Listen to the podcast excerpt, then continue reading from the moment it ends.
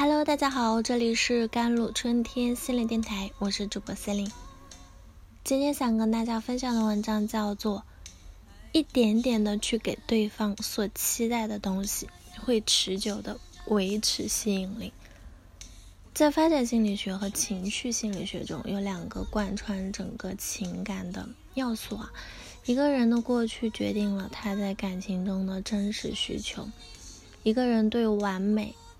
未来的向往决定了他在感情中的期待，也就是任何一个人在感情中都是不断寻回过去和期待未来的。过去决定需求，请无论如何先记住这一点：一个人在感情中需要什么，是由他的过去决定的。亲密关系中经常遇到这样的一个问题，就是我在关系中看到了对方。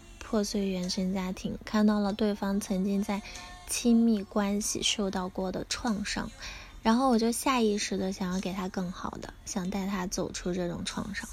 但是，带他走出创伤的过程又会面临一个问题啊，走出来的过程就需要会把他从过去的那种生活感情中拉出来。比如说，你觉得对方父母从小就忽视他，然后你为了避免这种伤害的重现呢？干什么都想着他，那么这时就很容易出现一个问题啊！你觉得你是在关心他，但是他反而觉得受不了这段关系，开始选择逃避你。这就是因为过去被父母忽视的经历，已经让他形成了对个人空间的需求。父母不关注我，那我的空间就没人打扰。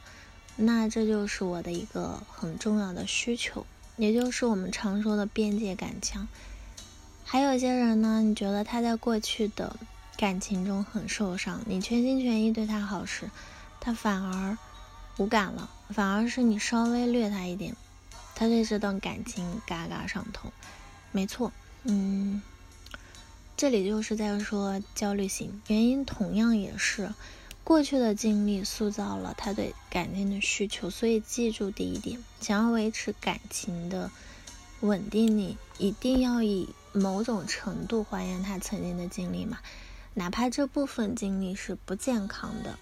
未来决定期待。对于爱情，我们往往有比现实更高的期待，比如我们期待的感情是那种相濡以沫的、温暖的、热情的感情。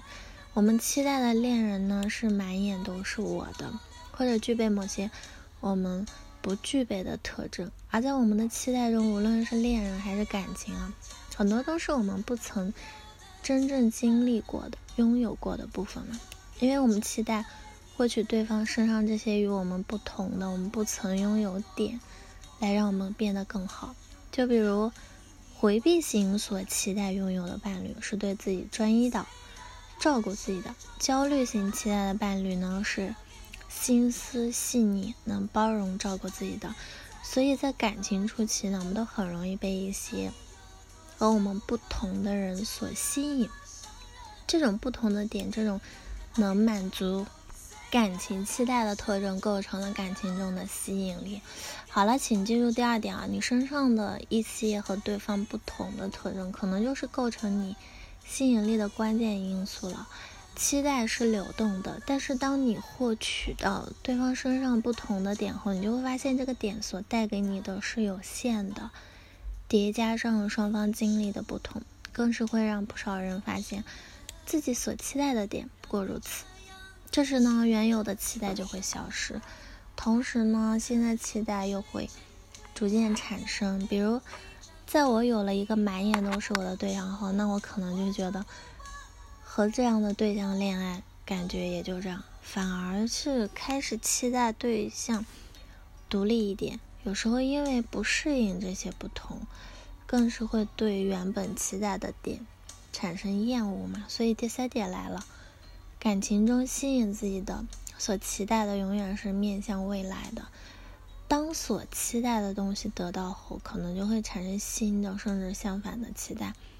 总结了以上几点后呢，大家应该能明白这几点。首先，当一段感情没有落足于对方的过去，没能满足对方的需求，那么关系肯定是无法长期维持。就比如你不给焦虑型需要的关心和回应，你不给回避型需要的个人空间，那这段关系迟早要完。那就算你觉得对方的过去再不堪，你想要维持你们的关系，你也要去模仿这种过去。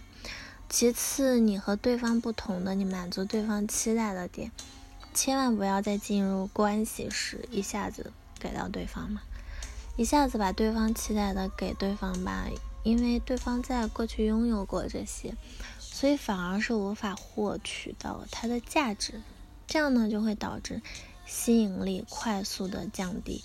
你需要引导着对方一点点获取对方不曾拥有过的东西。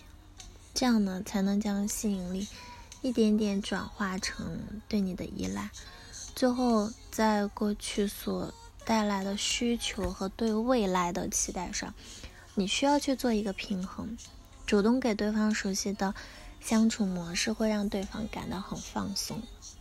好了，以上就是今天的节目内容了。咨询请加我的手机微信号：幺三八二二七幺八九九五，我是司令，我们下期节目再见。